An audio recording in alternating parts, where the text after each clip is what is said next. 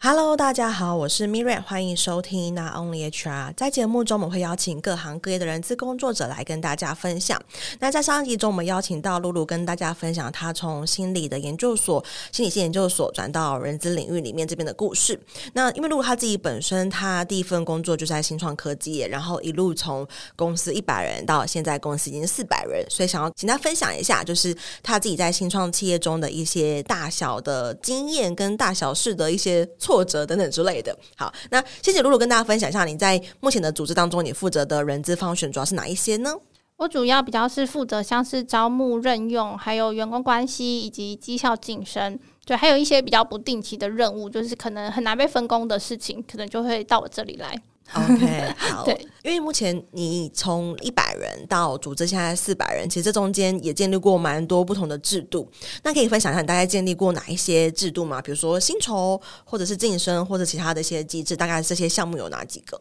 好，我觉得可以从像是招，就是一些流程面的制度开始，嗯、因为其实可能一开始流程面的制度也都比较少。就是没有一个固定的流程，就是可能招募的流程要怎么设计啊，还有像是很简单新人报道或者试用期离职，就就是各种这种小流程。那等到这些小流程比较完整之外，就是可能像是人力盘点的每一年的人力规划，然后还有像是晋升的制度、绩效的制度，嗯、然后还有支付会的成立。哦，对，然后包含像是哦劳资会议固定的这个召开，嗯、让大家有这个习惯这样子，还有像可能意见箱啊等等的，就跟员工沟通比较相关的，嗯，很很全面呢，就是像是对，就是。能做就尽量做这样子，嗯、对。这其实是从一些作业流程面，包含招募任用的这个流程，嗯、比如说它的一些方法、啊、工具啊，然后呃谁先谁后啊这些顺序的流程，嗯、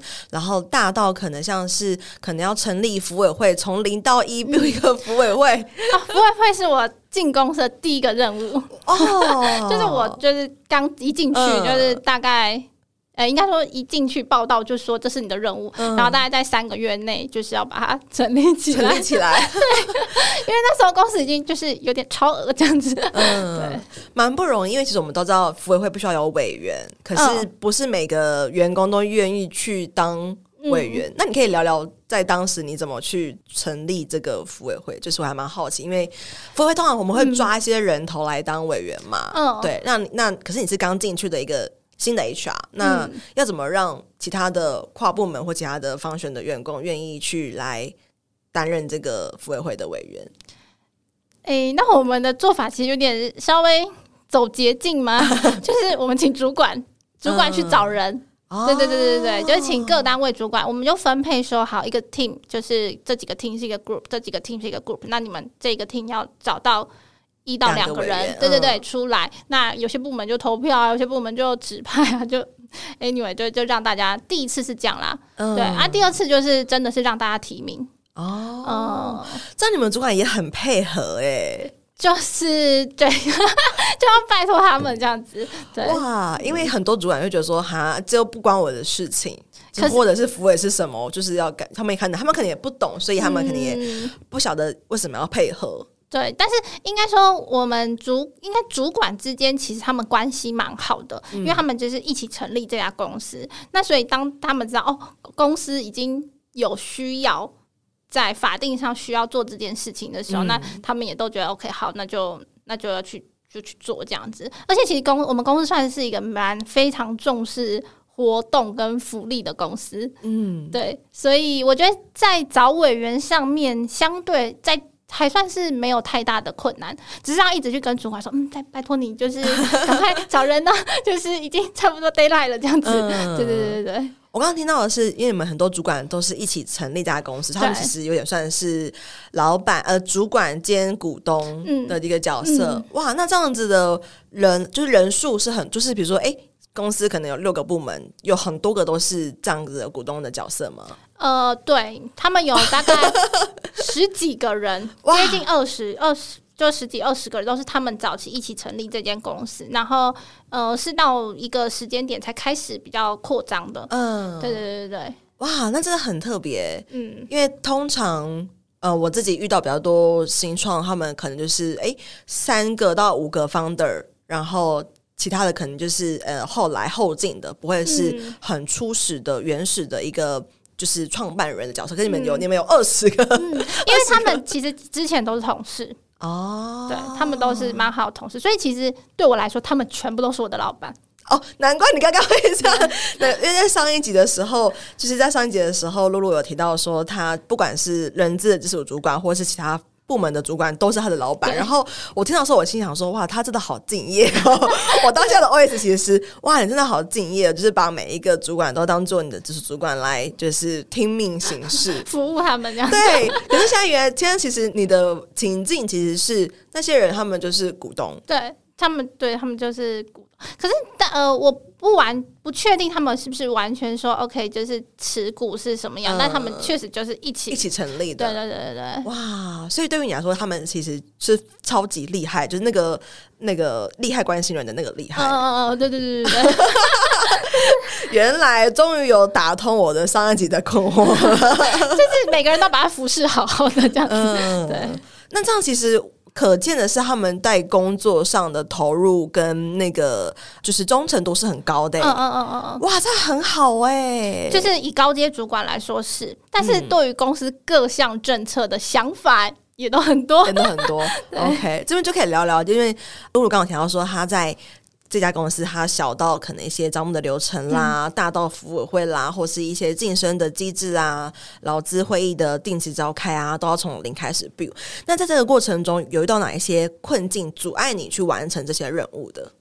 好，我觉得先分享，因为等一下就是会分享蛮多，就是困境对困境或者心路历程。嗯、我觉得就分享一个比较轻松，就是算是。呃，因为我算很 fresh 就进到这间公司，那每次在讨论一些新做法，我们可能要跨部门分工啊，跨部门在流程上面的一些梳理这样子。然后，因为我不算是有前公司当背书，对。然后很多主管都会说：“哦，就是我们前公司都怎么样怎么样，以前都怎么样怎么样。”就是那时候就会觉得自己好像输掉了，就是 就觉得为什么我没有前公司呢？这样子对。然后，而且其实因为我我的我的直属主管其实就是公司的创办人。就是呃，因为他们两个合伙一起开公司，对，然后算营运长啦，嗯，对，然后所以其实我主管不会去管理我，我到底怎么跟跨部门沟通，或是这些。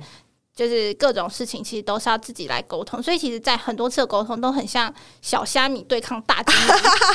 对，然后就所以就是必须想很多政策去策略去说服他们，对，就很常会就是可能其实我们都觉得这个想法是很合理的，然后就问过很多同事啊，他们都说对，以前都是这样，然后但只要对方说哦，我们前公司都怎么样怎么样，你就觉得。为什么没有前公司呢？对对，哇，蛮蛮特别的，所以其实。在这个困境中，反而你遇到的，对于你来说，因为你的你的经历是你其实呃算是第一份很前面几份工作就到这家公司来，然后担任 HR。嗯、那在这个过程中，其实你没有一些就是在要拿出来拿拿那个历史经验的时候，就很难有一些武器跟筹码拿出来跟你的这些主管兼老板们去做沟通跟对抗，还蛮特别的。而且其实他们都知道。我的来历是什么？就 没有办法边说我也有前公司这样子，对。但是我觉得就其实也蛮训练我，就是很很就是说服的，就胆识吧，就是跟他们就是沟通，或是对 的训练。嗯，那可以分享一下，你通常遇到这种情形，你会怎么去？呃，是动之以情，说之以理吗？还是会怎么样去？还是要请在你上面的营运长再去跟他们沟通，就那个方法会是什么？呃，我一开始都会先自己沟通，嗯、因为我主就主管很忙，其实琐碎事就是他就真的不要去劳烦到他，但是我们都会自己先沟通，就就是当然就是我觉得还是看对方主管的习性、欸，哎，嗯嗯，然后还有就是还有这件事情，但就是尽可能就是动之以动之以理，说之以情。哦，是这样子哦，还是吧？我不知道动机，我忘记不知道，我忘记了。好，反正就尽可能说服对方这样子，对。然后可能有什么，就一定要也要找其他背书啊。没有前公司背书，那我可能就要就是去找到像台积电来 背书，或者是就是捞一些资料这样子。OK。了解。那再就是，因为我们都知道，我自己其实在，在新创建立制度的过程当中，一定会到很多反对的声音，比如说啊，本来都好好的啊，干嘛要这样子？或是因为大家对于改变，其实都会有一个抗拒吧。就如同哎、我们可能疫情过后要戴口罩，或者是说我们现在不戴口罩，或者要打疫苗，这都是一个新的制度产生，然后不论是人民或是员工，都一定会有反对的声音出现。那在这个过程中，有哪一些反对的声音会让你感到挫折的？嗯，我觉得以我们公司来说，对法呃改变这件事情没有那么害怕，嗯、就是因为我们公司就一直在变，就是在变，就是朝三朝令夕改，朝三暮四吗？对，好，不知道，反正就是一直在变，就是天天都在变，所以就其实大家都很知道，好，可能下次又要变了这样子，对对，所以大家可能对改变接受度是高，可是就像刚刚有提到，就是我们的各大家的想法都。很重要，嗯，就是每个人的想法都因为利害关系人太多了，对对对对，所以很多，所以其实就是一个一个政策或是做法下去了，大家的想法都一定会来说，哦，我觉得哪里可以更好，哪里怎样怎样，为什么不是那样那样那样之类的，对。但是我觉得我在面对这些东西，我不会太觉得很挫折，就是我会觉得，哎，好，如果他有他的第一个是他他的想法是可以还不错的，那我就可能下次做采纳这样子，或是去做一些修正。那如果他可能他讲的我也想过，然后但是因为现在这个需求，或是他现在只看到他部门的需求，其他部门需求他没有看到，嗯、我可能就会去努力的说服他，就是跟他讲说，嗯，我们为什么要这么做这样子？对，那我自己觉得杀伤力比较大的，就是会让我觉得哦，就是很可能比较挫折，是有还是会有些主管他就都不讲。都不讲，对对，他不讲，就是可能我们在布达会议的时候，哎、欸，也没有问题啊。然后在执行过程中也觉得很好啊，就呃，应该说都没有去反映说到底他遇到的问题是什么。嗯、但是可能就是绕了一个圈子，再从其他的人的口里，对对对对对，然后听到他觉得说啊，就没有想周全啊，或是什么。嗯、可是我完全不知道说他到底他觉得不周全的地方是什么这样子。，OK，所以其实真正对你来说感到挫折的，并不是你听到的那些直接对你。反映的那些反对声音，而是可能别人一传一传，然后传到你耳里的那些反对的声音。嗯、对，那通常遇到这种情形，如果你发现，哎，这个某某主管他其实是有这些不一样的想法，但是他没有直接告诉你，但是你你接收到了，那你要怎么去处理？是假装我没有听到过，还是 不知者无罪，就是假装没有听到过，还是还是需要去面对他吗？嗯，我觉得看，如果我真的不知道他在讲，就他只有，呃，我只听到的讯息是。他不满意，嗯，那没有任何讯息，因为我不知道他到底不满意什么，那我就觉得就算了，嗯，对，就是我自己去调整自己，对，我觉得就是自己，因为我也知道，就是制度本来就没有百分之百的，嗯，那如果是他的讯息内容是很明确的呢，有这种情况发生过吗？诶、欸，就是如果是从其他人传来的，其实比较少，但是如果可能有一些蛛丝马迹小细节，哦、那我当然可以去想说，诶、欸，是不是哪里可以更好，什么等等的。嗯那你这种情形来说，这个主管他会不会在执行的时候也是相对比较不配合的？不一定，嗯。但是其实我们大概都知道哪些主管比较会这么做，所以就就是大家就知道，然后就觉得好，那就算了这样子。哦，这样不会传染吗？就是传到其他主管，也就是被影响。我觉得还好，我觉得有些主管的风格就比较鲜明哦。嗯，那其实制度建立过程中出了一些反对声音，我们也知道，其实新创的资源通常相对是比较稀缺，虽然竹科可能比较 rich 一点，对，但是可能相对因为毕竟是 star，所以不论是在前人的留下来的一些资产啦，或这些轨迹啦，就是种子比较没那么多啦，资源比较少。那在这过程中有会有什么样的 moment 让你感到很无力的吗？嗯，我觉得以资源来说的话，就是呃，我们是在执行角色跟规划角色，其实是有点在心力上其实蛮难权衡的。哦、就是我们因为可能人力也就是没有办法分工说很细啊，嗯、然后系统资讯的支持度，我觉得数位化程度对数位化程度真的比较相对而没办法这么完整。嗯，嗯，所以在那个时间的配比上面，或是心力上面配比，其实会。呃，一阵一阵来，但是有时候是真的会觉得说啊，我的执行的事情就很多，这样子、嗯、不一定能够那么有余力的去做可能制度上面的推进，这样子，对对对对。但是，所以我自己是在，就我觉得一直以来我都必须一直去想着说，OK，我要怎么让我的。流程更好，嗯，就是我要怎么管理外部的人，让他们不要一直来问我问题，或者是我要怎么让，就是我们内部做的更快，这样子，嗯、对，就是这样才能够让我们自己的工作量可以再再更少，然后更去有力气做其他的事情。哦，嗯、所以其实无力的部分是，哎，我其实会想要做得更好，但是其实以目前的资源，不论是呃数位化的系统，或者是以 HR 本身内部的人力，我们都只能把事情做完。应该不会是这样说，应该说就是如果就是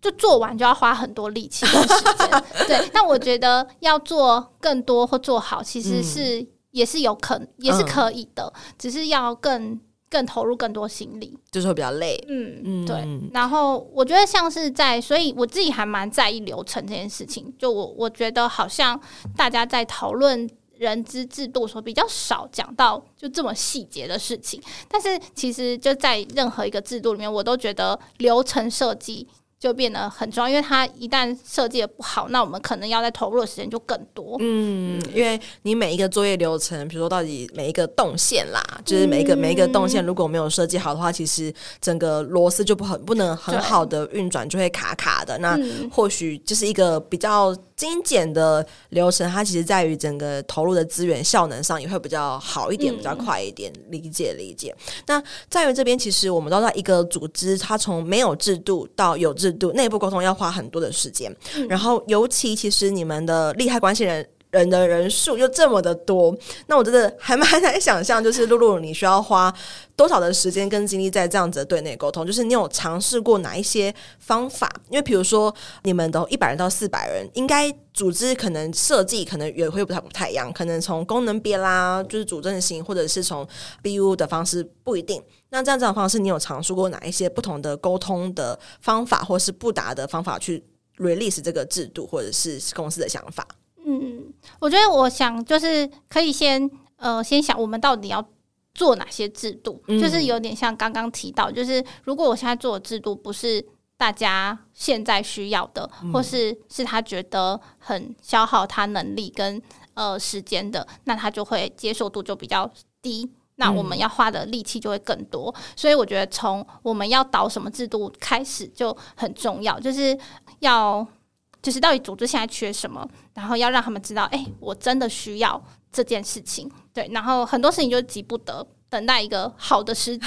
我觉得很重要，对，就像是我们可能 team 也会有一些新来的伙伴，他们就会看到很多就是公司不够好的地方，就觉得啊，怎么都这样，怎么都这样，但是就是。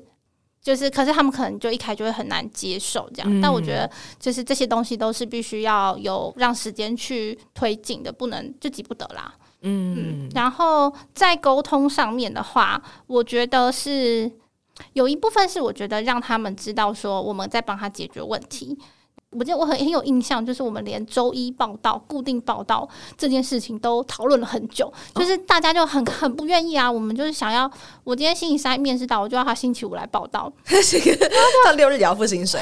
对，然后就大家，而且大家就是会觉得我我很急，我就是需要人力。对，那这件事情到底怎么后来终于让他们可以都乖乖的在周一？就是我觉得在我跟他招募的时候，我很快速帮他解决很多问题，然后他也觉得说，哎，你的建议啊什么。的都很对他的判断很有帮助的时候，嗯、再跟他沟通说，嗯，我们还是希望就是都是周一报到，报他们的接受度就会比较高。嗯，对。那在不配合的这个面向，就是一定会有一个制度导导入的时候，他们可能就会像我们主管很常就是不看没有看信啊，或者是信可能就看一半，